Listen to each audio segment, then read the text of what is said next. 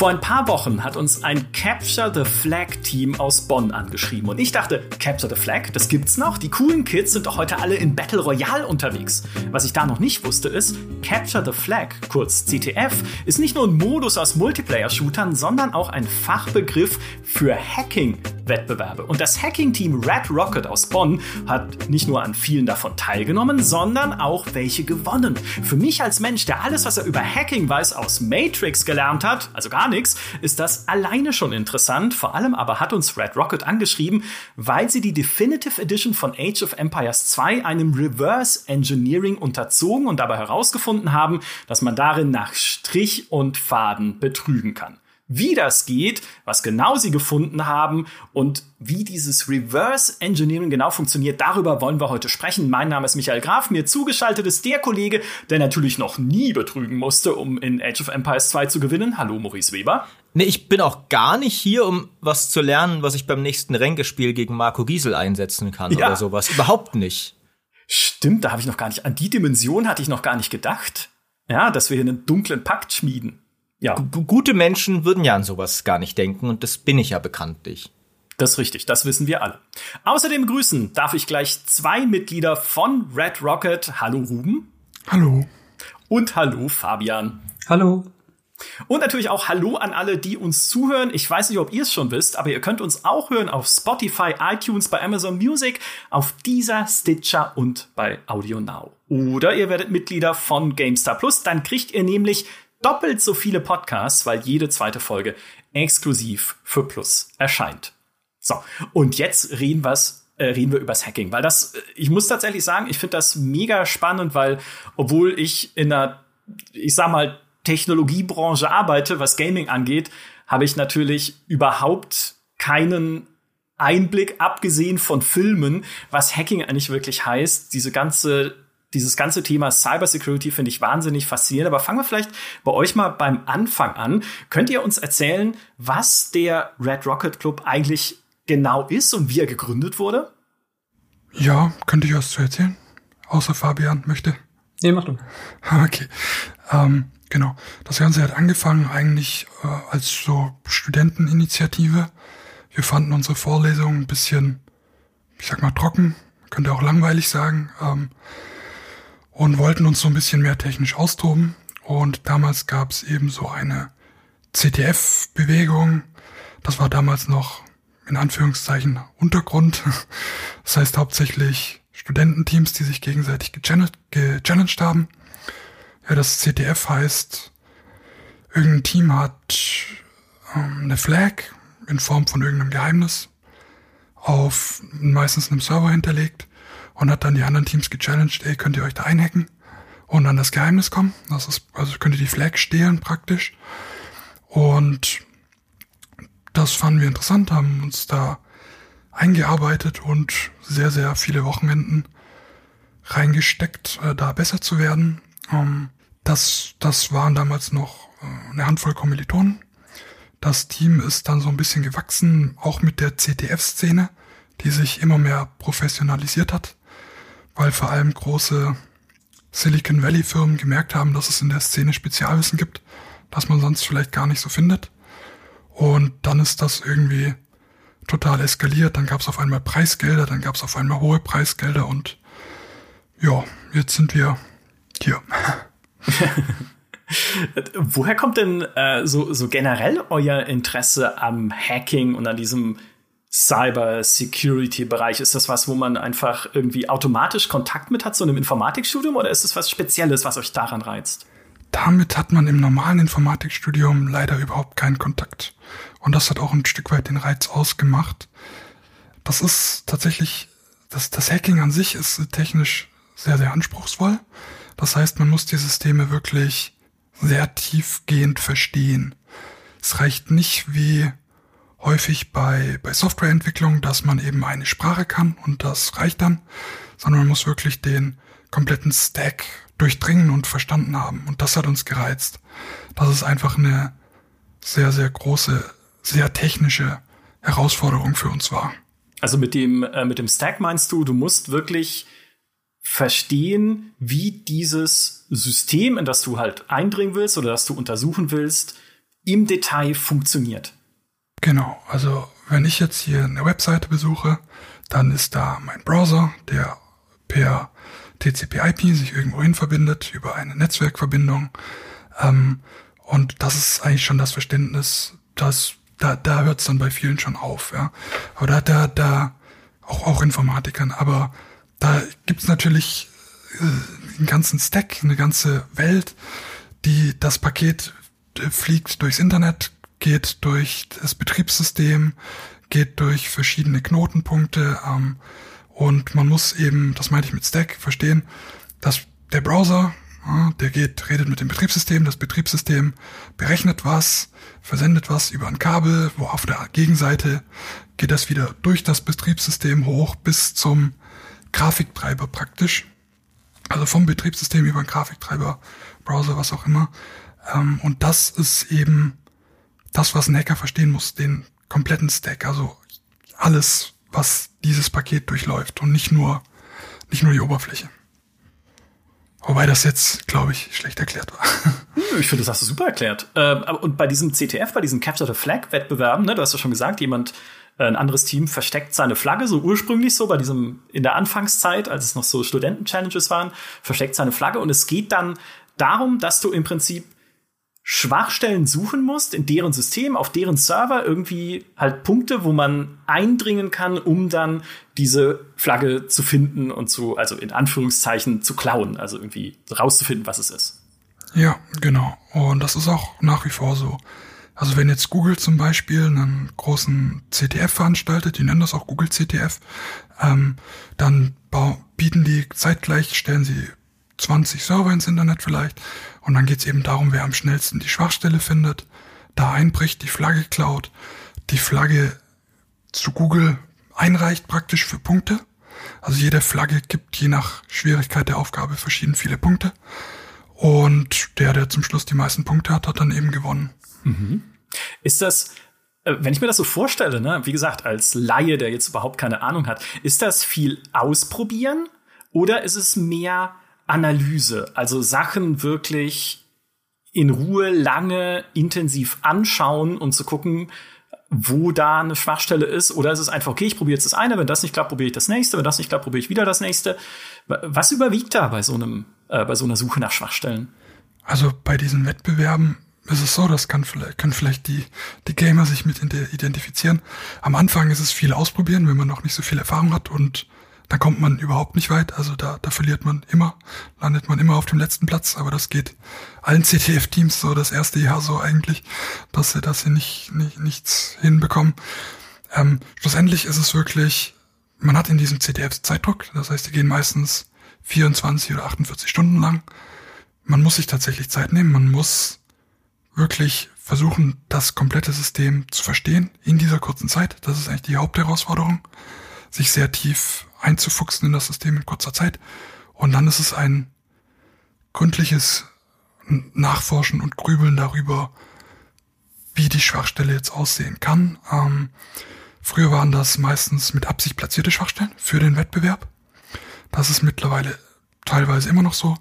Allerdings ist es bei den großen Wettbewerben mittlerweile auch häufig so, dass es halt einfach tatsächliche Schwachstellen sind, die man finden muss. Also in echten Systemen und echten Produkten und dann exploiten muss. Mhm. Und das äh, macht ihr dann als Team gemeinsam oder ist es, sind das eher Wettbewerbe für Einzelne? Das ist immer ein Team-Effort. Ähm, also bei diesen Wettbewerben kommt man alleine eigentlich nicht weit. Das kann man alleine machen aus Spaß, um was dazu zu lernen. Aber wenn man das wirklich kompetitiv macht, ist das immer eine Teamleistung. Und wir haben auch gemerkt, gerade in Corona, dass da unsere Produktivität trotz Online-Collaboration und allem deutlich runtergegangen ist, weil es einfach viel besser klappt, wenn man in einem Raum zusammensitzt und intensiv miteinander kommunizieren kann. Ah, das hätte ich nicht gedacht. Äh, ich hätte gedacht, es ist dann halt eher dann doch irgendwie jeder sitzt bei sich sozusagen und ihr kommuniziert digital oder so.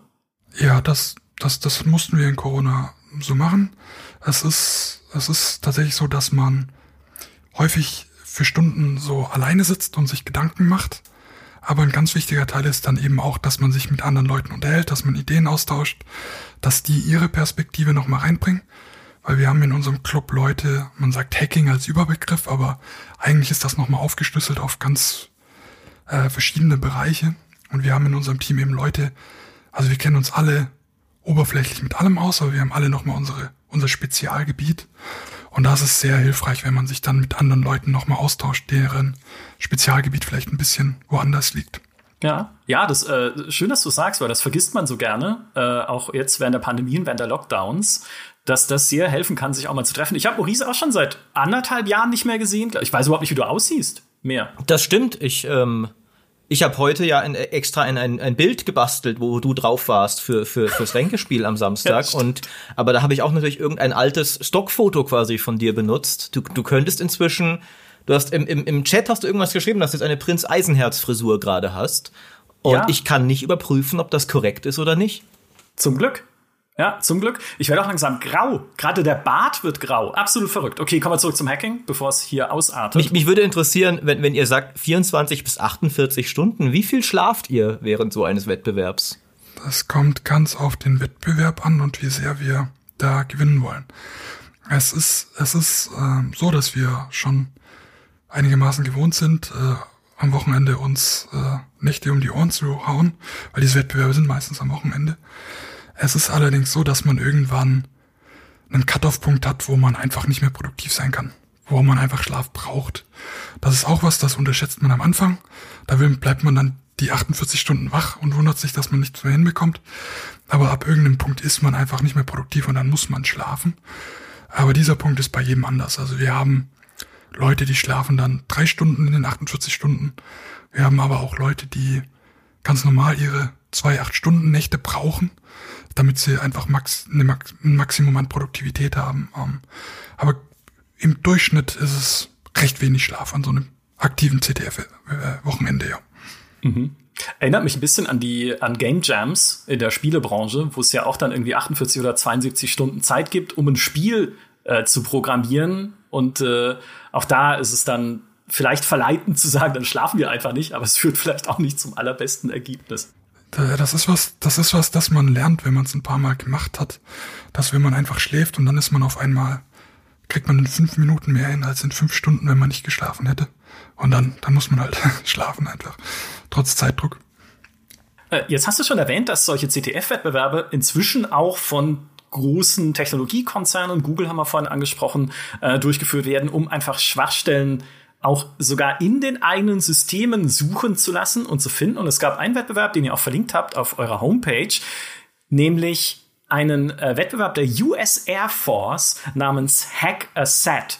Es ging darum, das ist der, also ich fand das äh, sehr interessant, ähm, als ich es gesehen habe, gab auch einen Artikel drüber im PM-Magazin, wie hackt man einen Satelliten. Es ging darum, besagten Satelliten, ich glaube, einen kleinen Satelliten oder so, zu hacken und mit dessen eingebauter äh, Kamera ein Foto vom Mond zu schießen. Und da, äh, Ruben, habt ihr auch mitgemacht und äh, tatsächlich den dritten Platz belegt.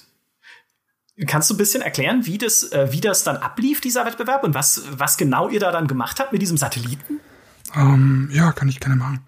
Also den Artikel, den du ansprichst, das ist so ein bisschen das, das Syndrom, das wir manchmal haben. Ich glaube, da ist ein, ein Zitat von mir drin, obwohl ich anderthalb Stunden lang versucht habe zu erklären, was wir da gemacht haben.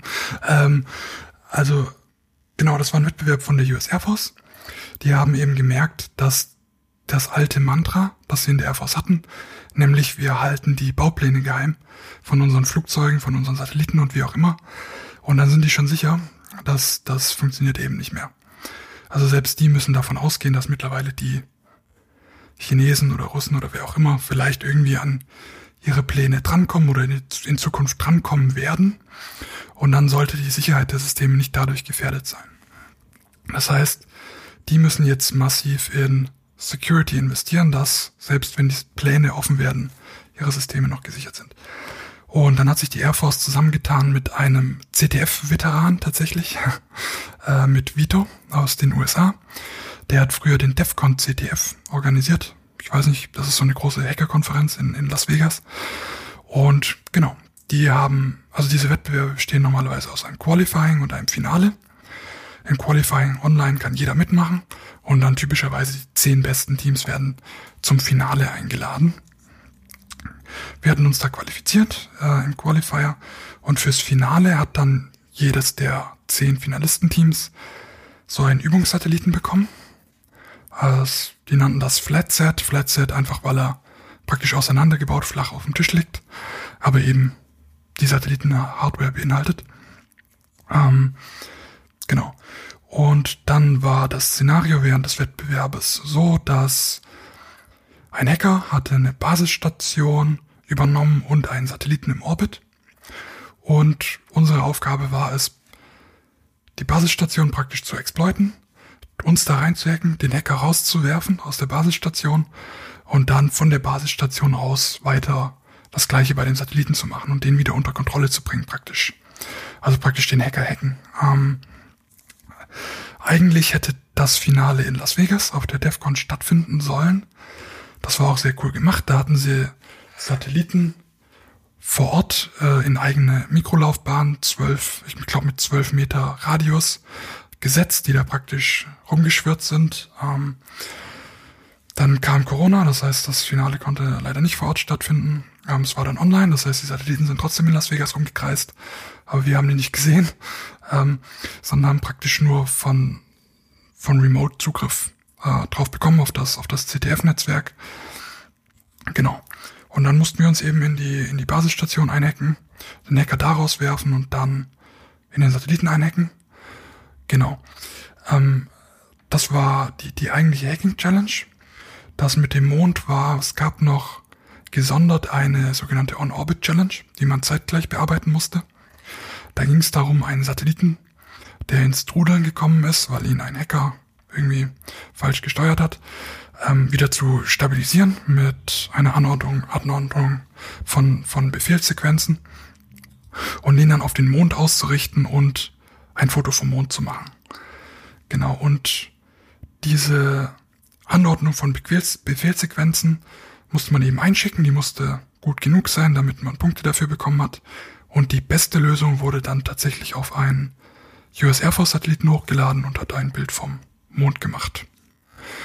Das war aber leider nicht unsere Lösung, sondern ich glaube, wir waren nur die zweitbesten in der Aufgabe.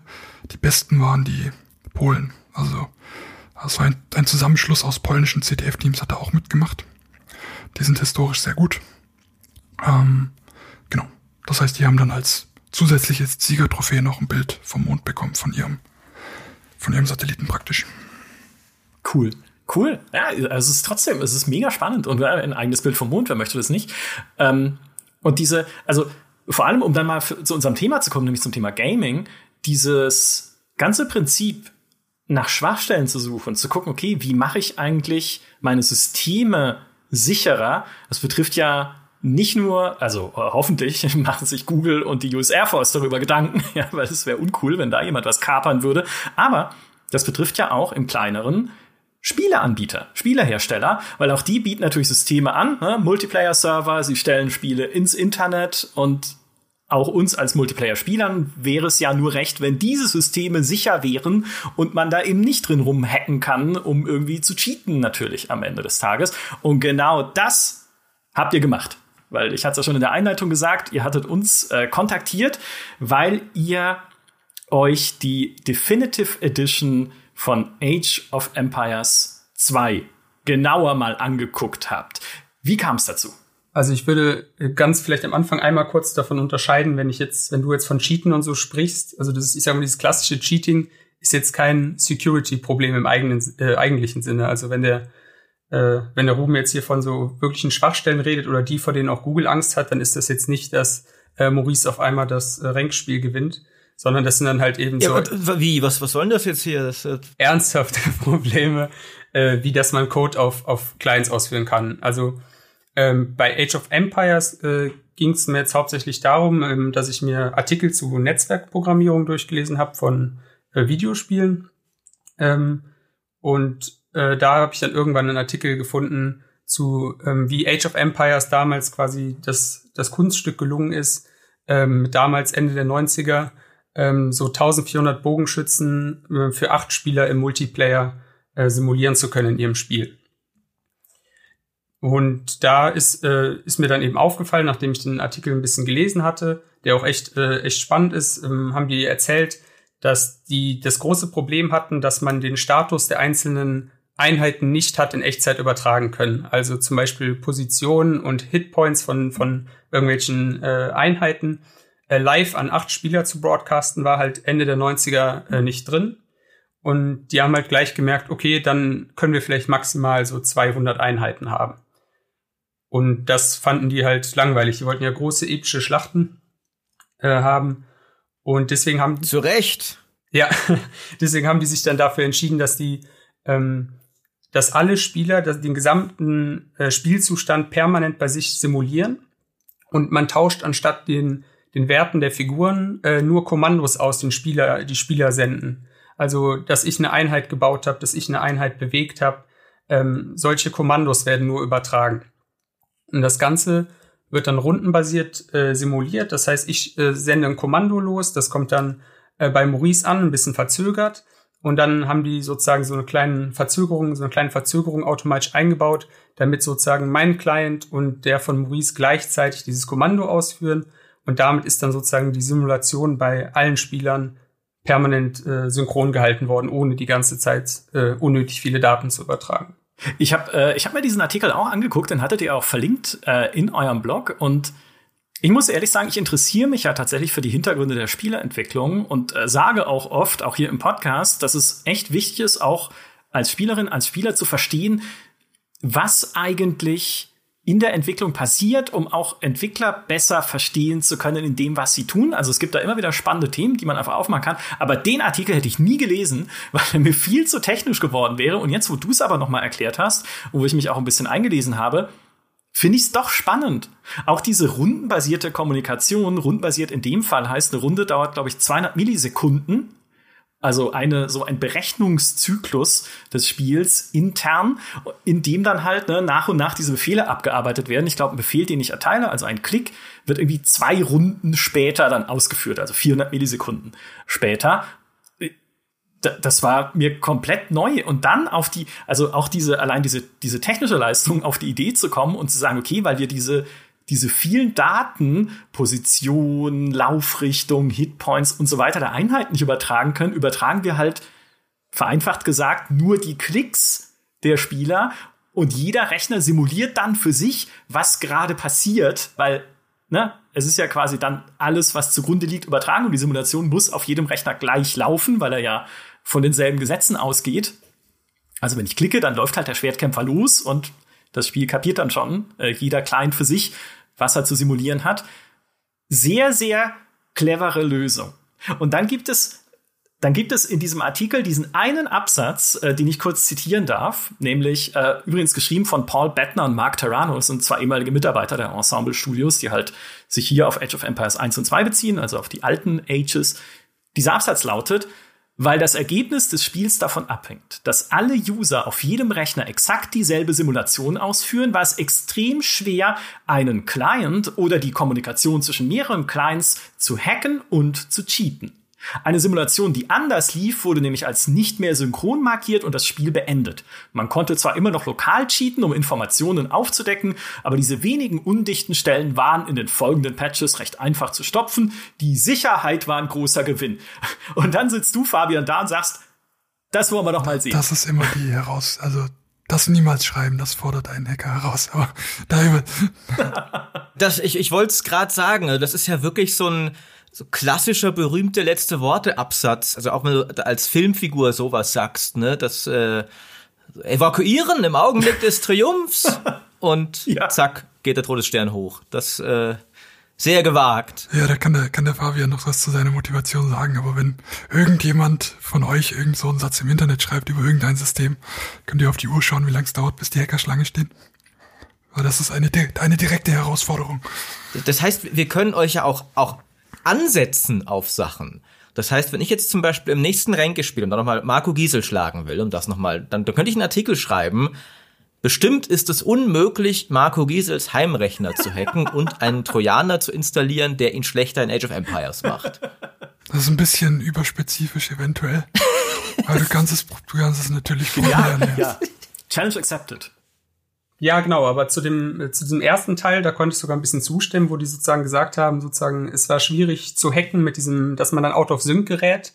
Dem Teil konnte ich noch so ein bisschen zustimmen, weil wenn man sich überlegt, wenn ich jetzt einfach eine Einheit von mir irgendwo hin teleportiere zum Beispiel, ähm, also einfach die Position ändere im, im Speicher, im RAM, wo sozusagen irgendwo steht, diese Einheit steht da und ich schreibe da einfach mal einen anderen Wert hin, ähm, dann ist das natürlich out of sync mit den anderen Spielern und äh, führt dann halt direkt zum Spielabbruch. Was, wenn, wenn du den Artikel, auch den technischen Teil, sag ich mal, weitergelesen hattest, war das ja ein ganz großes Problem, das die auch selber hatten, das äh, Spiel überhaupt erstmal ans Laufen zu bekommen, weil die ständig bei der Entwicklung in diese Out-of-Sync-Probleme äh, geraten sind, wo dann äh, die Rotation eines Race zu Beginn des Spiels 45 Minuten später dafür gesorgt hat, dass ein, ein Arbeiter das Gold eine Millisekunde später abgegeben hat und dann war Out-of-Sync das, das ist auch tatsächlich sehr interessant, weil äh, jetzt ergibt für mich gerade ein anderes Video zu Age 2 Sinn, das ich neulich geschaut habe, ähm, bei Spirit of the Law. Das ist so ein Age of Empires YouTuber, der dafür bekannt ist, alles, sage ich mal, tiefer zu analysieren in diesem Spiel, als wahrscheinlich gesund ist. Und er hat halt unter anderem analysiert, wie entscheiden Einheiten, wenn du ihnen keinen Befehl gibst, welche Einheit sie angreifen sollen. Weil es passiert ja auch sehr viel in Age of Empires, was nicht befohlen wird. Einfach zwei Spieler schicken ihre Armeen vage aufeinander und dann müssen die Einheiten sich ja von einer zur nächsten durchhacken. Und da hat er herausgearbeitet, dass das null Zufall ist, sondern immer sehr, selbst wenn du eine Einheit vier gleichwertige Ziele in gleichem Abstand hat, gibt's immer Kriterien, die sagen, ich glaube, ich weiß nicht, was es genau war, die älteste Einheit, die mit den meisten Lebenspunkten, die, die am schnellsten zu töten ist und sowas. Und ich habe gedacht, okay, da hat aber jemand echt viel Aufwand in diese Heuristik gesteckt. Aber jetzt, wo ihr das so erzählt, müssen sie das ja, weil es würde ja, der Multiplayer würde ja unmöglich werden, wenn zwei Schwertkämpfer sich sehen und dann zufällig entscheiden, welchen sie als nächstes angreifen, weil dann wäre es ja ständig genau. Also da ist gar nichts zufällig. Selbst zufällige, also pseudo-zufällige Zahlen, die die benutzen, sind auch synchronisiert. Also da ist alles deterministisch, also immer gleich. Total interessant, ja. Ja, ist ja richtig so, ne? Schach ist ja auch nicht zufällig. So, das ist, ich habe schon viele Kolumnen, nee, eigentlich, nee, es waren zwei, glaube ich, drüber geschrieben, dass Zufall in Strategiespielen das Schlimmste ist, was es gibt. Danke, XCOM. Obwohl am Ende ist es da auch deterministisch und ich merk's nur nicht, wenn mein, irgendwie mein, äh, mein, mein Schütze das Alien verfehlt bei 99% Trefferchance oder sowas. Aber tatsächlich sehr, sehr spannend. Und jetzt, jetzt muss man aber dazu sagen, es ging in diesem Artikel um die alten Age of Empires, also die in den 90er Jahren rausgekommen sind, Age of Empires 2, in dem Fall von 1999. Da könnte man doch eigentlich denken, die Definitive Edition, die jetzt von, wann ist sie erschienen? 2008, 19? Na, siehst du mal, da hat man wieder nicht recherchiert. Also, sagen wir mal, die jetzt vor kurzem erschienen ist, müsste doch da eigentlich inzwischen vom Code her weiter sein, weil die ja auch ganz andere Hardware-Ressourcen zur Verfügung hätten. Ist sie aber nicht, oder? Also dazu muss ich natürlich erstmal sagen, ich sehe ja nur, ich sehe ja nicht den Source Code. Die, die, die, die, die reichen mir den ja nicht ein und sagen, dann vergleicht den doch mal mit der anderen. Sondern ich sehe so das, das Ergebnis der Kompilierung, also dann sozusagen die, die Binärdaten, die dann eigentlich da liegen. Aber äh, man kann halt schon deutlich sehen, also auch anhand von, äh, von Struktur im Code oder äh, Logging-Code, wo dann sowas steht wie Error, das hat nicht geklappt oder solche Sachen, kann man halt sehen, dass das sehr ähnlich aussieht, wenn man sich den äh, äl ältere Titel anguckt von, von Age of Empires. Und ähm, an sich ist das Spiel ja auch größtenteils eher so eine grafische Neuauflage. Also es ist ja, ich glaube, ich hoffe, es war dann 20 Jahre, weil ich glaube, es war doch 20-jähriges Jubiläum. Äh, 20 Jahre später, aber man hat halt eigentlich größtenteils nur die, ein visuelles Upgrade im Spiel sozusagen verpasst. Und das ist ja auch ein Trend, den man dann mit diesem ganzen, äh, ich sag mal auch so mit Warcraft 3 Reforged und so sieht. Und das führt eben insgesamt dazu, dass äh, das sowieso ein Problem, das auch in, in der IT-Security oder in der Informatik allgemein besteht, ist, dass Code halt oft deutlich älter wird, als er vielleicht geplant war, als der erste Entwickler das geschrieben hat. Und dann haben vielleicht seitdem, weiß nicht, vier, fünf andere Entwickler an dem gleichen Code gearbeitet, die wissen dann nicht mehr, was da für Annahmen getroffen wurden oder was man hätte nicht machen dürfen und äh, programmieren dann im Nachhinein vielleicht noch irgendwelche Lösungen da rein, die dann nicht mehr konsistent sind mit den eigentlichen Annahmen, die vielleicht so ein Code mal getroffen hat. Und das kann dann halt auch äh, zu ja, Exploits oder zu Schwachstellen führen. Ja, Spaghetti Code, klassisches äh, Phänomen in der Softwareentwicklung. Siehe Total War. Da war das lange, lange, ich weiß nicht, ob es heute noch so ist, ich glaube, inzwischen haben sie es ein bisschen aufgeräumt, aber lange die Klage der Total War-Entwickler bei Creative Assembly, dass sie zumindest damals noch zu so Medieval 2, Rome, dann bisschen noch die folgenden Titelzeiten, einfach nur ihren Code immer weiter verlängert haben und am Ende selber nicht mehr so richtig durchgeblickt haben, warum die KI wieder nicht so gut äh, funktioniert. So, wenn du jetzt äh, im Prinzip so diese, wir haben ja gesagt, ne, Challenge accepted auf diesen Gamasutra-Artikel hin, wenn du dich jetzt äh, hinsetzt und so ein Spiel unter die Lupe nehmen möchtest, mit diesem Reverse Engineering, wie genau macht man das? Was brauchst du dafür? Ja, also vielleicht sage ich noch mal ganz kurz, also die, die eigentliche Challenge, die ich accepted habe am Anfang, war ja dieser zweite Teil von dieser, von dieser Behauptung in dem Artikel mit der Sicherheit. Und das war, dass man äh, Informationen lokal sichtbar machen konnte, aber dass man das sehr leicht äh, sichern konnte und dann war alles gut. Und da habe ich mir halt gedacht, nachdem wir eben gesagt haben, ja, der State wird simuliert, der äh, bei allen, also ich simuliere ja auch den Spiel, äh, den, den Zustand von allen anderen Spielen permanent. Das heißt, irgendwo sind die Daten ja in meinem Computer. Ich weiß eigentlich, wo alle Einheiten stehen von meinem Gegner. Es wird mir halt nur nicht angezeigt. Und dann ist jetzt, wenn, wenn man sich das anguckt, also mit Reverse Engineering, gibt es sozusagen zwei, ich sag mal so zwei, zwei Teile grob, sag ich mal. Also man kann, man kann statische Analyse betreiben oder dynamische Analyse. Ähm, statische Analyse würde jetzt bedeuten, dass man das Programm nicht ausführt. Also ich nehme jetzt zum Beispiel mir die, die, die, die Exe, also die Executable von Age of Empires und äh, analysiere die mit einem äh, Disassembler beziehungsweise Decompiler. Ähm, was der macht, ist, der nimmt sich äh, den Binärcode und äh, den halt, der halt Menschen nicht, also für Menschen nicht lesbar ist und übersetzt ihn äh, zurück in äh, Assembler-Code oder übersetzt ihn in Assembler-Code. Und das ist so der niedrigste, das niedrigste Level-Code, das man so als Mensch noch einigermaßen lesen kann. Dann sind das so Operationen, die im Grunde so Sachen machen wie nimm vier Bytes von da und schreib die nach da, füge zwölf diesen Wert hinzu, also wirklich sehr kleinteilig. Ähm, aber eben, äh, da sind sozusagen alle Informationen da. Also da kann man sich dann.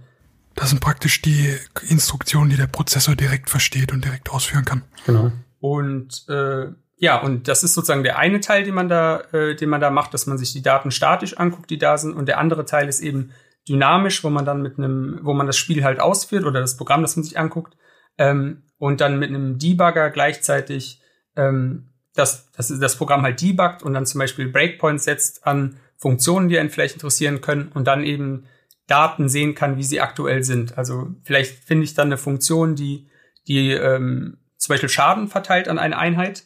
Dann kann ich da einen Breakpoint setzen und so, sobald mein Programm an dieser Stelle im Code ankommt, also wenn eine Einheit Schaden kriegt, dann äh, wird das wird die Ausführung gestoppt an dieser Stelle und ich kann mir den gesamten Zustand äh, angucken von meinem Arbeitsspeicher, meinen Registern und meinem Stack zum Beispiel. Ja, ist jetzt aber ein anderer Stack. Mhm. Okay, also dieser, dieser Debugger, den du ansprichst, ist im Prinzip dann ein Speicherscanner, dass du halt gucken kannst, okay, was hat dieses Programm jetzt gerade in diesem Moment in deinen Speicher geladen und dann im Spiel verarbeitet? Oder wie genau muss man sich das vorstellen? Ah, ja, ja. Äh, ja, also, also ein Debugger, es gibt ja Source Code Level Debugger, den man beim Programmieren benutzt, wo man dann selber, wenn man Code schreibt, an, an eine Codezeile so einen Breakpoint setzt, dann kann man sich angucken, wie sieht gerade mein Programm aus. Und das sind jetzt eben äh, Debugger, zum Beispiel x64 Debug oder äh, Cheat Engine hat auch einen Debugger, äh, wo man sich dann, also wo man keinen Source Code braucht, sondern sich direkt an so ein binär, auf binärer Ebene sozusagen einen Debugger und der zeigt ganz viele Sachen an. Also man kann sich äh, den, den aktuellen äh, Speicher des Prozesses angucken, man kann sich angucken, was hat er für Threads offen, was importiert er für Funktionen, welche Zeichenketten sind in dem Prozess. Also der gibt im Grunde einem die komplette Kontrolle über den Prozess, den man debuggt und man kann ihn analysieren, ja, wie man eigentlich möchte. Genau, so ein, so ein Breakpoint kann man sich ein bisschen auch wie eine Falltür vorstellen. Wenn das Programm eben genau an diesem Punkt ist, der einen interessiert, dann wird dem Programm praktisch einfach, fällt das in eine, in eine Klappe rein und kann dann nichts mehr machen. Dann ist das Programm praktisch gestoppt und man kann sich äh, entspannt mit dem Kaffee zurücklehnen und eben anschauen, was genau gerade in dem Programm, äh, in diesem gestoppten Programm äh, passiert ist oder was gerade der Zustand ist. Mhm. Okay, ja, ich, ich glaube, da, also, also, noch ist es nicht zu technisch. Ich glaube, da komme ich noch mit. Ja. Ähm, genau, äh, wo war ich dann? Ach so, ja, und meistens kombiniert man eben diese beiden äh, Ansätze, also aus, aus ähm, statischer Analyse und dynamischer Analyse, ähm, um sich so ein Gesamtbild schaffen zu können. Ähm, weil je nachdem, wonach man gerade sucht, ist halt es äh, leichter. Zum Beispiel, wenn ich nicht jedes Mal Age of Empires starten muss, das dauert 40 Sekunden, da muss ich eine Lobby erstellen, da muss ich durch den Loadscreen und dann ist eine Minute vergangen, bevor ich überhaupt mal was ausprobieren kann. Und wenn ich Pech habe, crash ich den Prozess direkt und ich kann den wieder neu starten. Ähm, und das ganz große Hauptproblem ist sozusagen, wenn man sich jetzt vor allem so eine große Binary anguckt, wie so ein, wie so ein Computerspiel, die sind ja sehr, sehr umfangreich, ähm, ist einfach, dass es unfassbar viel ist. Also ich habe dann ja zum Beispiel äh, gesucht nach den Hitpoints äh, von einer Einheit. Ähm, und man muss sich jetzt vorstellen, wenn ich die, wenn ich dieses Programm jetzt in einen Disassembler oder Decompiler packe, zum Beispiel äh, IDA Pro, um das eben statisch zu analysieren, dann findet er 130.000 Funktionen. Und sozusagen das Kernproblem ist sozusagen das zu finden, was einen eigentlich interessiert. Und am Anfang war jetzt halt das Interesse, ne, weil wie gesagt, dieser Claim zu sagen, hey, die, die Informationen können hier lokal nicht mehr revealed werden, das haben wir super gefixt. War sozusagen erstmal, ich möchte meine Einheiten finden bei mir im Speicher und dann die Einheiten vom Gegner sozusagen finden. Und ich, das kann man bestimmt auch anders machen. Ich habe dafür jetzt äh, Cheat Engine dann verwendet. Das ist so ein äh, Tool, das eben auch einen Debugger hat, aber die, ich sag mal, die Kernkompetenz von Cheat Engine ist eben so ein Memory Scanner.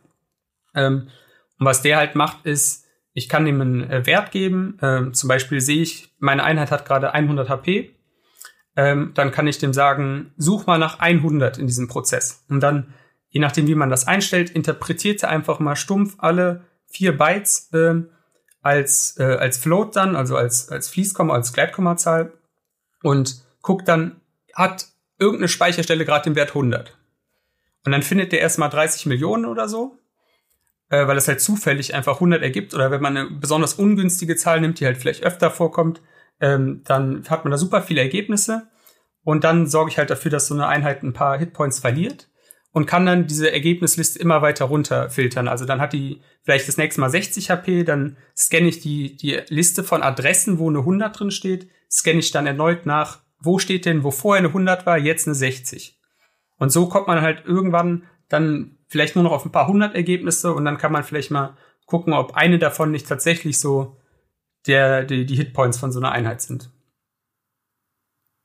Ja, Code Sherlock. Ja, du versuchst äh, immer mehr so das einzuengen am Ende, wo dann der genau, das ist, den du suchst. Ja, das ist so der spannend. So der, der Weg, den ich jetzt zumindest gewählt habe, so als Einstieg.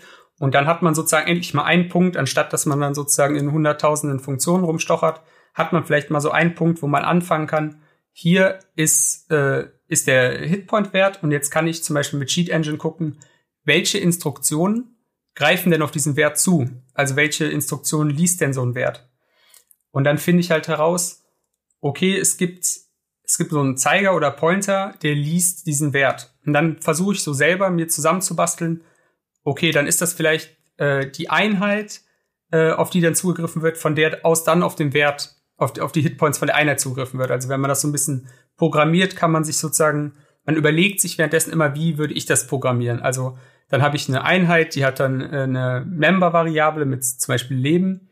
Ähm, und so versucht man das dann zurück zu tracken, sozusagen, bis man irgendwann an einem Punkt ist, ähm, den man wiederfinden kann, weil diese, dieser, dieser eine Hitpoints-Wert, der ist nur an, ist nicht jedes Mal an der gleichen Stelle. Das liegt jetzt an Security Features, äh, ja, ASLR heißt das.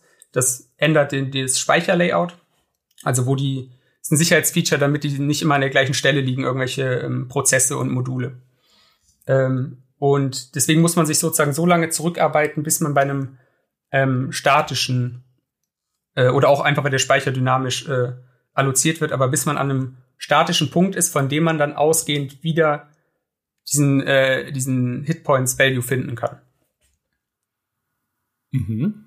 Und jetzt, äh, jetzt ging es ja bei der ganzen Geschichte eigentlich erstmal nur darum, äh, Sichtbarkeit irgendwie herzustellen von anderen Einheiten oder von feindlichen Einheiten und so weiter, weil die Simulation ja dann auch auf deinem Rechner äh, läuft. Ne? Also weil die ganze Partie auch auf deinem Rechner simuliert wird. Aber ich habe ja am Anfang schon gesagt in der Einleitung, man kann nach Strich und Faden betrügen, weil wenn man sich euren Blogpost dann oder deinen Blogpost dazu anschaut, da geht noch so viel mehr als einfach nur Sichtbarkeit. Und äh, kannst du ein bisschen erklären, wie das lief, wie, wie so dieser Prozess war, das rauszufinden, dass du nicht nur irgendwie Sichtbarkeit herstellen kannst, sondern auch noch, das erklären wir dann gleich, einen, eine ganze Menge von richtig üblen Sachen anstellen kannst in dem Spiel? Ähm, und zwar habe ich, habe ich mich dann sozusagen, habe ich sozusagen die These bestätigt äh, dann. Ich habe mich weiter zurückgearbeitet von den Einheiten, habe dann gesehen, okay, Einheiten ist in den, also jeder Spieler hat eine Liste seiner Einheiten die gesamte Welt hat eine Liste aller Spieler. Und ähm, dann habe ich irgendwann gedacht, ähm, jetzt weiß ich ja, wo meine Einheiten sind. Ähm, jetzt würde ich die auch gerne bewegen können. Ähm, ich habe mal, ich weiß nicht, ob ihr das auch mal gesehen habt, ich habe mal vor Jahren habe ich League of Legends gespielt und da gab es so Skripts oder so Cheats, die automatisch den gegnerischen Skillshots ausgewichen sind. Also die konntest du quasi gar nicht treffen. Ja, ich glaube, Maurice kennt sich da aus. League of Legends habe ich auch viel gespielt, aber ich war nie smart genug offensichtlich, um, um sowas hier. Ich war natürlich so gut, dass ich auch so immer allen Skillshots ausgewichen bin. Ich brauche sowas gar nicht. Aber, äh, aber sprich weiter, wenn man ein schlechter Mensch wäre, der das in League of Legends vielleicht gebrauchen könnte. Das hilft einem jetzt auch nicht weiter, das in League of Legends umzusetzen. Aber ich fand das einfach algorithmisch auch sehr interessant oder auch von der Seite. Also man braucht ja unendlich viel Informationen, um dann sozusagen erfolgreich ausweichen zu können. Also man braucht Pathfinding, man muss wissen, dass jemand diesen Spell gemacht, äh, gecastet hat. Man muss wissen, wohin hat er den geschossen, wo stehe ich und solche Sachen. Und dann dachte ich, jetzt wo ich in Age of Empires soweit bin, dass ich weiß, wo meine Einheiten sind, kann ich doch auch mal versuchen, und auch gegnerische Einheiten kann ich doch mal versuchen, einfach auszuweichen. Und habe mich dann eben sozusagen wieder auf die Suche gemacht, auch wieder mit, mit Breakpoints, mit viel äh, dynamischer Analyse, ähm, die Funktion zu finden, mit der Einheiten bewegt werden.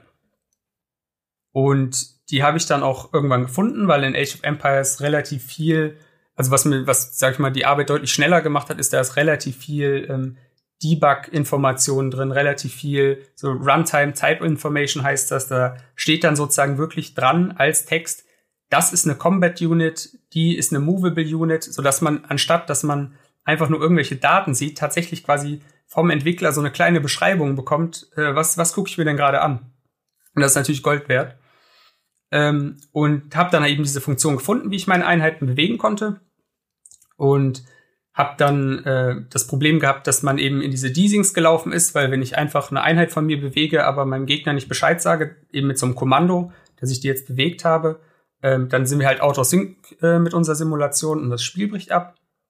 Und habe dann aber mit relativ großem Zeitaufwand, äh, kann man an der Stelle auch vielleicht mal sagen, dass das jetzt, selbst wenn man erzählt, wie, wie einfach das war und wie das funktioniert hat, da geht natürlich schon deutlich mehr Zeit ins Land, als das jetzt vielleicht in so einer Zusammenfassung aussieht oder in so einem Blogpost, der recht unterhaltsam geschrieben ist.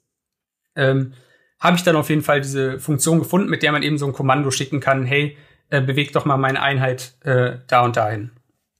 Und damit war ich auch ganz happy und dann habe ich mir aber gedacht, ähm, warum probiere ich nicht einfach mal frech aus, ähm, die Einheit von wem anders zu, äh, zu bewegen. Hab überhaupt nicht damit gerechnet, dass das jemals funktionieren könnte. Ähm, aber gleichzeitig habe ich halt äh, gemerkt, dass diese Auswahl der Einheiten, ähm, dass die an einer bestimmten Stelle gespeichert sind, im, äh, auch wieder ne, so rückwirken sozusagen oder so kleinschrittig herausgefunden, wie eben mit den Hitpoints. Ähm, und habe gedacht, ich schreibe da einfach mal ein paar Einheiten vom Gegner hin, weil ich weiß ja auch, wo Zeiger auf die gegnerischen Einheiten im Speicher stehen und habe dann viel Debugging, viele Crashes später ähm, tatsächlich gegnerische Einheiten auch bewegen können. Das ist ja dreist, aber aber faszinierend, dass das geht. Ja, total. Und es geht ja noch mehr. Das ist ja, das sind jetzt noch die also, ich meine, ich will nicht harmlos sagen, weil es ist schon ziemlich krass, dass man halt einen Weg finden kann, feindliche Einheiten zu bewegen. Aber was als nächstes kommt, da musste ich echt lachen, als ich es gesehen habe nämlich der Kill-Button. Ja, also ich habe mir sozusagen, nachdem ich dann äh, diese Kommandostruktur gefunden hatte, ist es halt recht leicht, dann andere Kommandos zu finden. Und dann habe ich einfach mal, ich habe echt nicht viel Age of Empires gespielt, habe ich mir gedacht, was wäre denn richtig problematisch, wenn das gehen würde. Und es gibt ja in Age of Empires die Funktion, dass man eine Einheit oder ein Gebäude ja quasi löschen kann mit der Entferntaste. Also man bringt im Grunde einfach um. Ähm, und dann habe ich mir gedacht, dann kann ich das doch auch mal mit gegnerischen Einheiten probieren. Und auch das hat eben funktioniert, auch ziemlich auf Anhieb zu meiner Überraschung. Ähm, und dann ist halt, also, dann geht halt vieles. Also man, man kann halt wirklich ähm, jedes Kommando fast, ich, also ich habe nicht viele Kommandos ausprobiert, aber es hat halt einfach direkt immer funktioniert. Also ich glaube, da wird halt wirklich gar nichts überprüft. Und das führt halt wirklich dazu, dass ich ein, im Grunde kann ich ein eigenes, also ich kann die Regeln des Spiels ja komplett ändern. Also ich könnte zum Beispiel dafür sorgen, dass immer, wenn der Gegner nach links gehen will, seine Einheit nach rechts geht. Ich könnte meinen Dodge-Bot umdrehen. Ich könnte seine Einheiten einfach in meine Katapultfeuer reinlaufen lassen. Du kannst alles machen. Ich kann auch direkt alle Gegnereinheiten löschen. Das habe ich ja dann auch in dem Proof of Concept gezeigt. Dann hat man halt einfach gewonnen. Oder man gibt halt ein, ja, Maurice soll jetzt verlieren und dann verliert er ausnahmsweise nicht, weil er selber schuld ist. Aber warum würde man sowas eingeben wollen? Also das, ich, ich finde das. Äh ich habe mir jetzt eher gerade, also die Möglichkeiten sind natürlich großartig, wenn wenn man das irgendwem macht, der on camera gerade es live streamt oder spielt und dann weniger so einfach direkt verloren, was du gemeint hast, dass die Einheiten immer in die falsche Richtung gehen. Das, das wäre ja ein, eine dermaßen finstere Comedy, jemandem das irgendwie reinzuwirken. Und dann macht das Spiel immer das Gegenteil von dem, was er klickt. Das ist ja ein Albtraum. Du kannst auch gerne mal überlegen, was so dann das furchtbarste Feature für dich werde. Vielleicht äh, könnte ich mir das ja auch überlegen. Also das Beste, was mir eingefallen ist, ist, dass man ähm, einfach in unregelmäßigen Zeitabständen die gegnerischen Arbeiter auf Idle setzt. Das heißt, die hacken dann alle kein Holz mehr, die machen nichts mehr. Oh. Und dann musst du die halt alle von Hand wieder dazu bewegen, was zu machen und einzeln auf irgendwelche Bäume klicken und ihre Felder äh, und so. Und das Schöne daran ist, und das ist auch ein Grund, warum, warum ich hier auch drüber rede, ähm, dann denkt der Gegner halt nicht, dass du ihn umgecheatet hast, sondern er denkt halt, ähm, das ist ein Bug im Spiel. Oh, das ist teuflisch. Ne, genauso bei dem, bei dem umgedrehten Movement, du kannst dir ja nicht vorstellen als Gegner, du kommst ja niemals darauf, dass der Gegner gerade aktiv deine Einheiten steuert, sondern du siehst nur, du klickst, klickst rechts, deine Einheiten laufen links, dann denkst du, der, der, der Entwickler hat's, äh, hat's versaut. Das stimmt. Wobei, wobei das wiederum, also bei Age of Empires schon so ein bisschen offensichtlich ist, da merkst du recht schnell, da kann irgendwas nicht stimmen. Aber dass immer mal wieder Arbeiter idle werden, das passiert ja wirklich im normalen Spiel, weil du einfach vergisst, okay, jetzt ist das Gold abgebaut, verdammt, äh, ich habe vergessen, sie zum nächsten zu schicken oder sowas. Da könnte man, glaube ich, wirklich eine Weile jemanden verwirren, bis er checkt, so nee, das kann nicht sein, da, da ist noch genug Holz, die hätten das kapieren sollen. Ich überlege gerade, was, was richtig fies wäre. Was jetzt nicht, sicher nicht das Schlimmste wäre, aber ich fände es irgendwie lustig, weil einer der ultimativen Wege in Age of Empires, deinen Gegner zu demütigen, ist ja am Anfang, ihm seine Schafe oder so zu klauen mit deinem Speer. Wenn man irgendwas machen würde, dass alle Schafe, die man einfängt, automatisch in Richtung gegnerisches Dorfzentrum gehen, wenn du sie fängst. Weil irgendwann, wenn sie zu einer gegnerischen Einheit kommen, gehören sie dem ja dann auch. Ähm, das wäre, glaube ich, ein, das wäre sehr trollig. Also du bist da nicht kreativ genug. Ich kann einfach die neutralen Einheiten auch bewegen. Also ich kann die einfach alle zu mir rüberlaufen lassen. Das, das wär, aber das wäre einfach nur stark, dass alle Schafe automatisch zu dir gehen, aber dass die gegnerischen ihn erst, erst warten, bis er sie hat und ihn dann desertieren, das demütigt ihn halt noch mehr, weil er es dann merkt. Ähm, Oder so ein Wolf an jedes deiner Golddinger schickt. Oh ja, stimmt. Äh, da geht, da geht ja einiges. Da geht einiges, richtig. Ja, Schafsverrat der schlimmste, das Schlimmste, was man einem Age of Empires Spieler antun kann. Du hast ja auch dann äh, diese, wie du sie genannt hast, so schön Social Distancing Mechanik eingebaut, versuchsweise, nämlich dass eine feindliche Einheit einfach automatisch stirbt, wenn sie einer deiner Einheiten zu nahe kommt. Und auch das funktioniert. Und man muss doch fragen am Ende, wie kann das funktionieren? Warum kapiert der Client eines anderen Spielers nicht, dass das nicht so sein sollte. Weil das sind ja alles Dinge, die vom Spiel so an sich nicht, also ich meine, Kill-Button ne, ist ja jetzt also so direkt jetzt nicht so vorgesehen von, äh, von Age of Empires 2. Warum verstehen das die anderen Clients nicht, sondern nehmen das einfach als normal wahr? Ähm, ja, man muss natürlich sagen, ich kann dann auch einfach nur spekulieren. Ne? Also wie gesagt, 130.000 Funktionen. Ich habe die jetzt nicht alle, also es ist gar nicht möglich, die alle äh, zu analysieren. Ähm, sondern ich würde einfach davon ausgehen, dass da einfach die, die Logik ist sozusagen, ich kann die Sachen nicht anwählen. Also ich kann ja, wenn ich die Einheit von Maurice anklicke, dann kann ich die zwar anwählen, aber die ist nicht so richtig selektiert intern zum Beispiel. Und das ist einfach, glaube ich, für die der Check, die, die überprüfen dann, äh, ist das so, ist das diese Selektion, die ich treffen kann? Und äh, da wird aber an keiner Stelle auf Empfängerseite geprüft, und das ist eben das, was man machen müsste. Darf der das? Darf der ist das der Spieler, der die Einheiten senden darf? Ist das, äh, kann der dieses Gebäude schon bauen? Also ich kann dir halt auch direkt eine Burg ins Gesicht bauen am Anfang. Genau, das, das geht so ein bisschen schön in das über, was am Anfang gesagt wurde, dass die Security da eben in der Oberfläche ist und nicht in der Tiefe. Ich habe übrigens noch eine Idee. Ähm, um, um Leute auch in den Wahnsinn zu treiben, glaube ich, dass man immer, wenn er te eine Technologie erforscht, bei 99 Prozent der Abbrechenbefehl gegeben wird. Weil du siehst ja oben dann links, dass die, dass die durchgeht, die Forschung. Und wenn es bei 99 Prozent dann der Button verschwindet, der ich erforsche das gerade, dann denkt man ja erstmal, die wurde erforscht. Aber es wurde halt nichts erforscht, weil es direkt abgebrochen hat.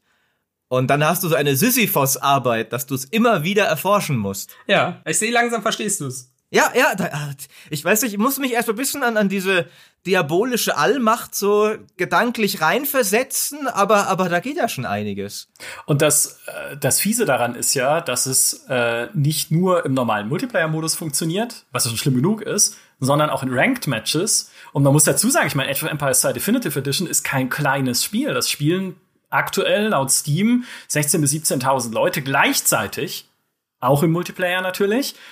Und Microsoft hat offensichtlich hier ein Spiel mit einer, dann würde ich doch sagen, schon relativ schwerwiegenden Schwachstelle. Und jetzt hast du, Fabian, das ja nicht aus, also, oder ich denke, ich weiß es nicht, widersprich mir gerne, aber nicht aus niederen Motiven getan. Es sei denn, du bist jetzt, du hast jetzt den Top-Ladder-Platz in Age of Empires 2 Definitive Edition in Deutschland oder so. Nee, habe ich nicht. Genau, sehr gut. Sondern eigentlich halt nur äh, im Prinzip, ich nenne das mal aus diesem sportlichen Ehrgeiz, diese Schwachstelle zu finden und aber auch Microsoft darauf aufmerksam zu machen. Und jetzt wäre die Frage, habt ihr das versucht und hat Microsoft da irgendwie darauf reagiert, dass ihr das gefunden habt? Also wir haben vor ungefähr sechs Wochen haben wir, ähm, ich glaube, Forgotten Empires, dem, dem Entwickler von, von Age of Empires, quasi direkt eine äh, E-Mail geschrieben und wir haben da, glaube ich, immer noch keine Antwort, oder Ruben, hast du da? Genau, wir haben eben direkt dem Entwickler geschrieben und auch Microsoft als Publisher, aber haben da keine Antwort bekommen. Das ist, das ist mit dem Grund, warum wir auch euch kontaktiert haben. Üblicherweise, wenn wir Schwachstellen finden, haben wir natürlich auch eine Verantwortung gegenüber den Usern. Dahingehend, dass wir die User auch schützen wollen und sagen dann dem Hersteller eben, okay, ihr behebt das jetzt innerhalb von 30 oder 90 Tagen, je nachdem der Schwere der Lücke. Und wenn nicht, dann, dann veröffentlichen wir das, weil eure Benutzer sind in Gefahr. Und das ist hier jetzt ein bisschen anders, weil man kann zwar cheaten, aber man bringt ja niemanden in der Wirklichkeit jetzt unbedingt äh, in, in tatsächliche Gefahr. Ich, ich finde es aber auch faszinierend, dass das ist ja ein Spiel, wie Micha sagte, es ist A nicht klein, es ist B sehr alt. Das wird, wird jetzt schon eine ganze Weile im kompetitiven Multiplayer gespielt, dass das bis heute niemand rausgefunden hat. Oder habt ihr mal geguckt, hatte das schon mal jemand rausgefunden? Oder ist das wirklich, dass da eine Schwachstelle über 20 Jahre geschlummert hat, bis sie jetzt aufgedeckt wurde? Ja, ich habe mir die alten Teile jetzt auch nicht angeguckt, aber das ist ja auch, auch ein Grund, sage ich aus meiner Sicht, warum, warum wir jetzt darüber reden, ist, ähm, nur weil ich das jetzt gefunden habe, heißt es eben nicht, dass das nicht schon andere gefunden haben oder vor Jahren schon gefunden haben. Ähm, sie können das ja vielleicht tatsächlich subtiler benutzen. Vielleicht hast du schon gegen Leute gespielt, die dir auf 99 Prozent deine Forschung gecancelt haben. Äh, man muss das ja nicht so benutzen in dem Sinne, dass man direkt einfach gewinnt. Und ähm, ja, und das ist einfach, das, das sollte einfach gepatcht werden an, an der Stelle. Äh, Ruhm, du hattest vorhin im Vorgespräch noch, ein, noch eine andere, ein anderes Beispiel erzählt, wo auch nach einer Schwachstelle gesucht wurde und das äh, zugehörige Entwicklerteam erst sehr, sehr viel später äh, reagiert hat. Und das war äh, bei Valve und der Source Engine, richtig? Genau, das, das waren jetzt nicht wir, das war ein befreundetes Team. Das, da kann man auch den Blogpost mittlerweile nachlesen. Das ist der Secret Club, nicht der Red Rocket Club. Genau. Und die hatten sich äh, Counter-Strike Go beziehungsweise die Source Engine im Generellen angeschaut in Bezug auf tatsächliche Security. Und die haben es geschafft, da eine, man sagt, reliable Remote Code Execution hinzubekommen. Das heißt, wenn du dich als Spieler mit dem Server verbindest und spielen willst, dann können sie deinen Rechner komplett unter Kontrolle bringen. Also das Schlimmste, was eigentlich passieren kann.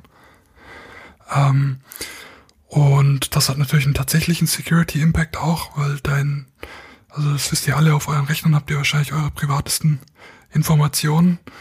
Ähm, und da sollte eigentlich niemand vollen Zugriff drauf bekommen, nur weil ihr ein Spiel installiert habt. Ähm, genau, und da hat Valve, obwohl das über die offiziellen Kanäle gegangen sind, also in der Theorie hat Valve so ein Bug Bounty Programm, in dem man Bugs submitten kann. Aber die haben da eben viele Monate drauf nicht reagiert bis, bis die das eigenständig dann auf Twitter doch tatsächlich publik gemacht haben, um, um Druck auszuüben auf Valve. Und jetzt wurde das still und heimlich dann doch, ich glaube, diesen Monat gepatcht. Aber auch ohne die Autoren oder die, die das gemeldet haben, zu nennen. Ich meine, das ist ja schon, da geht man ja als, als Hacker dann aus eben durchaus ja noblen Motiven ein gewisses Risiko ein, weil es ja dann diese Zeitspanne zwischen ich hab's publiziert und der Entwickler patcht es jetzt schon eine Zeitspanne gibt, wo man mehr Leute darauf hingewiesen hat und vielleicht das jemand auch ausnutzen könnte, was jetzt bei Age of Empires vielleicht ein bisschen weniger schlimm ist, aber bei dem Ding ja dann schon auch wenn da jemand das vor Valve gesehen hätte, ey, guck mal, da hat jemand gesagt, ich kann über Counter-Strike Rechner kontrollieren, ich mach das jetzt mal, ähm, könnte schwierig werden, oder? Genau, also der, den Blogpost haben sie erst veröffentlicht, nachdem es dann gepatcht wurde. Ähm, das macht man normalerweise in so einem Responsible Disclosure Verfahren. Das heißt, man gibt dem Entwickler schon Zeit, ein paar Monate, ähm, das zu fixen, bevor man das veröffentlicht. Also man veröffentlicht eigentlich wenn man ethischer Hacker ist, erst nachdem die Lücke geschlossen ist, um auch die Leute zu encouragen, äh, Updates zu installieren, damit man sieht, ja, was da passieren kann. Ähm, und in dem Fall war es natürlich auch frustrierend für die, weil sie das nicht veröffentlichen konnten, weil Valve einfach nicht reagiert hat. Und äh, im Prinzip ist dieses, also man kennt ja auch, wie ich habe es vorhin schon gesagt, ne, diese Suche nach Schwachstellen ist ja auch was, was zum Teil professionelle Cheat-Entwickler betreiben, um dann eben äh, Bots zu schreiben für Spiele und auch tatsächlich zum Teil Bots zu verkaufen ähm, für Spiele. Und man hört auch immer wieder aus äh, Entwicklerkreisen, ich habe auch mal einen Vortrag gehört von Bohemia Interactive zum Thema Arma und Cheating in Arma und so. Das ist ein ständiger Wettkampf und Wettlauf der Entwicklerteams gegen die Cheat-Entwicklerteams, einfach nur zu gucken, okay, was ist jetzt wieder, wo haben sie jetzt wieder was entdeckt, wie fixen wir das? Oh Mist, jetzt haben sie schon wieder eine neue Schwachstelle, wie fixen wir das? Ähm, äh, glaubt ihr, ihr seid ja nicht so viel im Gaming jetzt unterwegs, wir haben ja vorhin ein bisschen über die anderen äh, CTF und so die anderen Wettbewerbe gesprochen und die anderen Bereiche, in denen ihr euch so rumtreibt, aber äh, glaubt ihr, dass da doch noch zu wenige Ressourcen in diese, in diese Cybersecurity gesteckt werden, weil zum Beispiel solche CTF-Wettbewerbe gibt es, zumindest, ich meine, ich kenne den Begriff jetzt erst seit ein paar Stunden, seit ich für den Podcast recherchiert habe, aber gibt es im Gaming, glaube ich nicht. Also, dass man wirklich gezielt Leute holt, die so nach Schwachstellen suchen in den eigenen Systemen. Glaubt ihr, da passiert zu wenig? Ja, also ich würde da halt noch mal ganz klar unterscheiden zwischen diesen Schwachstellen, von denen der Ruben jetzt gesprochen hat, im CTF oder jetzt klar im CSGO gab es jetzt auch diese Remote Code Execution und diesem Cheater-Problem. Weil das Cheater-Problem ist eigentlich wirklich kein Security-Problem. Und da haben die, ist das ganz große Problem im Kern, ist glaube ich einfach, dass der Cheater physisch an seinem PC sitzt. Ähm, und der kann den PC eben schon quasi, bevor er das Spiel startet, ähm, ja insoweit manu manipulieren im Grunde, dass das Anti-Cheat dann nur noch recht wenig Chancen hat, da gute Informationen vom, vom System zu bekommen. Also wenn ich, wenn ich sozusagen Windows sage, hey, wenn, wenn irgendwer nach dieser Memory-Page fragt, dann sagt ihm einfach, da steht nichts. Ähm, ich mal ganz, ne, ganz simpel jetzt gesagt, dann ist das halt schon ein, ein, schwerer Kampf, den man da antritt, einfach weil der, weil der User seinen PC kontrolliert. Ne? Also vor allem, wenn man das ähm, vergleicht mit irgendwie Malware und Antivirus oder so, die ja so ein ähnliches Battle haben, wenn man, wenn man so möchte, ähm, dann ist natürlich da der Angreifer irgendwo und greift Maschinen an, über die er keine direkte Kontrolle hat und will die Kontrolle haben. Während man als Cheater halt an dem PC sitzt, den man kontrolliert und äh, sozusagen jetzt die Anti-Cheat-Systeme irgendwie immer mehr Rechte sozusagen einfordern, um da irgendwie mithalten zu können. Um, ähm, genau. Generell im Bereich Security wollte ich aber nur noch ganz kurz sagen, dass Spiele da keine Ausnahme bilden. Also das ist bei der meisten Software so, dass eigentlich überhaupt nicht in Security investiert wird, schlichtweg, weil es sich nicht lohnt. Also das Schlimmste, was bis jetzt passieren kann, wenn man wirklich zum Beispiel ein Security Breach hat oder Benutzerdaten gestohlen werden, ist, dass man halt irgendwie geschämt wird im Internet oder sowas. Das, das ändert sich gerade so ein bisschen mit der europäischen Datenschutzgrundverordnung, aber bisher investiert eigentlich keine Firma wirklich in Security, es sich halt nicht rentiert. Nun ja, aber wenn man dann solche Sachen hört wie mit der Source Engine, würde ich doch sagen, also ein Glück, dass es meines Wissens, ich habe zumindest davon erst jetzt gehört, als du es auch im Vorgespräch erzählt hast, meines Wissens nichts Schlimmes damit angestellt wurde oder dass es niemand anders gefunden hat, der halt einfach schlechte Absichten verfolgt und nicht Valve darauf aufmerksam machen will, sondern halt mir irgendwie Malware und sonst was auf den Rechner schmeißen möchte.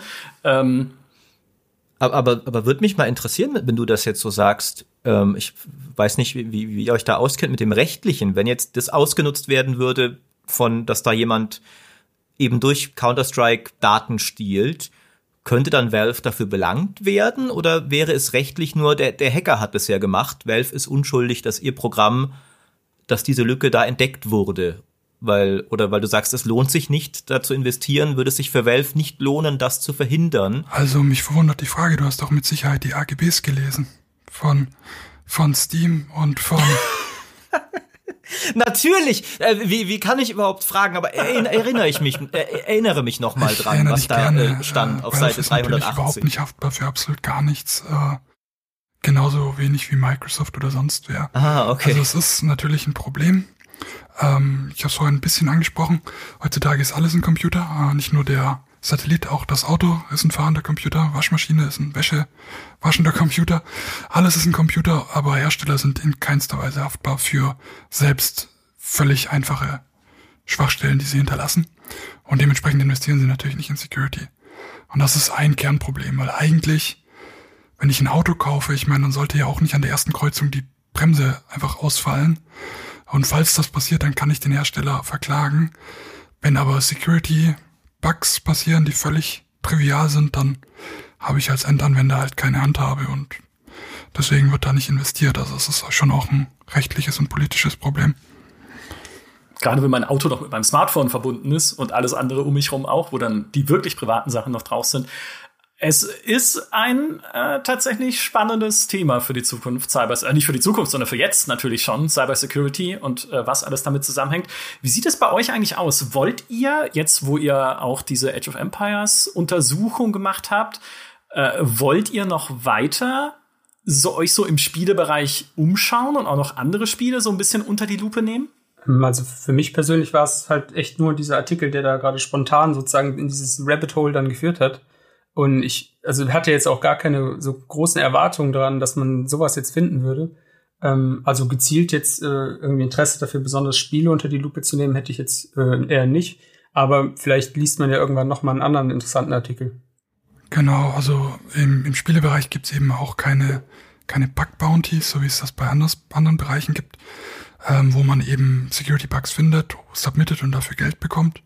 Ähm, wenn man jetzt Cheats finden würde, müsste man da halt das entweder zum Spaß machen oder ähm, oder die irgendwie auf dem Schwarzmarkt verticken oder sowas, was wir nicht machen. Ähm, genau, mich interessiert trotzdem das Game Hacking schlichtweg, weil ich mich auch für Bildung interessiere und ich glaube, das ist eine Ecke, in der man schon einige Leute erreichen kann und so ein bisschen für Technik und fürs Hacking und für Security vielleicht begeistern kann, wenn man denen zeigt, was man da alles machen kann. Zum Beispiel am Beispiel von einem Computerspiel. Ja, ich meine, vielleicht haben es jetzt auch wieder äh, ein paar Menschen gehört, die sagen, okay, interessant, ja, also das ist ein Thema, wo ich mich auch gerne engagieren möchte und mich beim, also nicht im Bösen natürlich, sondern helfen auch möchte, diese Systeme sicherer zu machen im Endeffekt. Und vielleicht hören es ja jetzt auch Entwickler, die sagen, hey, warum machen wir das eigentlich nicht, warum machen wir nicht solche Wettbewerbe, dann halt auch mit ausgeschriebenen Geldern und Preisen, um zu schauen, wo kann man unsere Systeme angreifen, wo könnten hier Punkte sein, wo jemand eindringen kann von außen. Und äh, wir würden uns auch wünschen, dass unsere Systeme untersucht werden. Und ich meine, gerade Valve brütet ja Geld. Also es wäre ja nicht so, dass, dass die nicht irgendwie, was gab es neulich? Hatten sie nicht irgendwie einen Wettbewerb für, für irgendwelche Items im Steam-Workshop, wo allein das Preisgeld eine Million war oder sowas?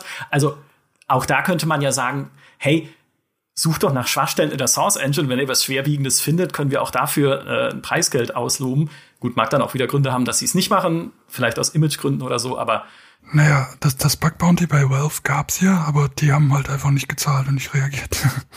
Das ist natürlich auch super. ja. Oder so, ja, es geht auch, genau. Ähm, auf jeden Fall eine sehr, sehr spannende Folge und ein sehr spannender Einblick ins Thema Hacking. Ich hätte eine Frage äh, vielleicht noch, auch gerade äh, wenn ihr dieses Reverse Engineering betreibt, jetzt völlig egal, ob es bei äh, Age of Empires ist, bei Games ist oder bei anderen Systemen, nicht im Rahmen von Wettbewerben. Habt ihr da auch Angst, dass das für euch jetzt, die ihr ja keine bösen Absichten habt, rechtliche Folgen haben kann, wenn ihr irgendwie eine Schwachstelle findet in einem System und dann kommt halt der Besitzer des Systems und sagt, Moment mal, das ist doch gar nicht erlaubt hier, unsere Systeme zu reverse engineeren. Wir wollen das überhaupt nicht und hier ist unser Anwalt. Kommt sowas auch vor? Das kommt auf jeden Fall vor. Das ist mit ein Grund, warum wir einen Verein gegründet haben, damit wir als juristische Person nicht so einfach angreifbar sind. Da gibt's in Deutschland ein völlig äh, bescheuertes Gesetz. Das ist der Hacker-Paragraph, der es im Prinzip schon verbietet, einfach nur Security Tools zu besitzen, selbst wenn man damit nichts Böses macht. Ähm, das ist mit ein Grund, warum die Security-Industrie äh, in Deutschland sich erst so spät geformt hat, weil erst die Gerichte praktisch diesen Hackerparagraphen so ein bisschen entschärfen mussten. Ähm, aber ja, das ist uns schon passiert. Wir haben an deutsche Firmen schon gemeldet und die haben dann mit dem Anwalt geantwortet und gesagt, äh, das ist böse, das dürft ihr gar nicht, ihr dürft unsere Systeme nicht hacken. Ähm, selbst wenn es Produkte waren, die wir selbst besessen haben, einfach nur von dem Hersteller. Ähm, ja, das ist, das ist tatsächlich gerade bei deutschen Firmen ein Problem, wegen diesem Hacker-Paragraphen. Deswegen machen wir sehr viel mit amerikanischen Firmen eigentlich, was solche Security-Sachen angeht. Weil die sind da immer froh. Die sagen immer, oh super, danke, hier habt ihr ein bisschen Geld oder sonst was äh, und klopfen uns auf die Schulter und drohen halt nicht mit dem Anwalt, wie die deutschen Firmen das gerne machen. Was ja dann auch wiederum aus User-Sicht gesprochen eigentlich die lobenswerte Art und Weise ist, weil das für mich ja dann am Ende als Spieler, wenn wir bei den Spielen sind, oder als User bei anderen Systemen das Ganze nur sicherer macht. Und am Ende geht's ja dann auch um meine, gerade wenn wir halt über Google-Server oder sowas wirklich Relevantes sprechen, um meine Daten, die idealerweise nicht in Hände gelangen sollten, die damit Böses anstellen wollen. Und Böses kann ja da noch weit mehr sein, als Maurice seine Schafe zu klauen. Wo ich das intriguing finde. Das war doch meine Idee. Willst du jetzt meine Idee gegen mich verwenden? Maurice, wir haben doch schon, also viele Leute sagen doch, hey, mach doch mal ein Multiplayer-Video in Age of Empires 2. Ich würde einfach sagen. Nein. Wir machen das jetzt einfach mal. Nur so, ja. Und äh, gucken mal, was passiert. Genau, das war's. Äh, vielen Dank, Fabian. Vielen Dank, Ruben, für diese äh, spannenden Einblicke ins Thema Hacking und äh, insbesondere in Age of Empires 2 und seinen komischen Netzwerk. Code. Äh, wir hoffen, dass Microsoft darauf reagieren wird und ähm, werden natürlich auch euren Blogpost verlinken im Artikel zu diesem Podcast. Äh, genau, nochmal lieben Dank an euch beide. Vielen Dank, Maurice, dass du auch da warst und dir Inspira äh, Inspiration geholt hast in Sachen Bosheit. Ja, sehr gern. Äh, übrigens haben, haben wir häufiger auch Crusader Kings 3 im Ränkespiel. Äh, und ich wette, das könnt ihr auch nicht hacken, um mir Vorteile zu verschaffen. Das schafft ihr nie. Es ist notiert. okay, vielen Dank, ihr drei. Vielen Dank an alle, die uns zugehört haben. Macht's gut und bis zum nächsten Mal. Tschüss. Adios.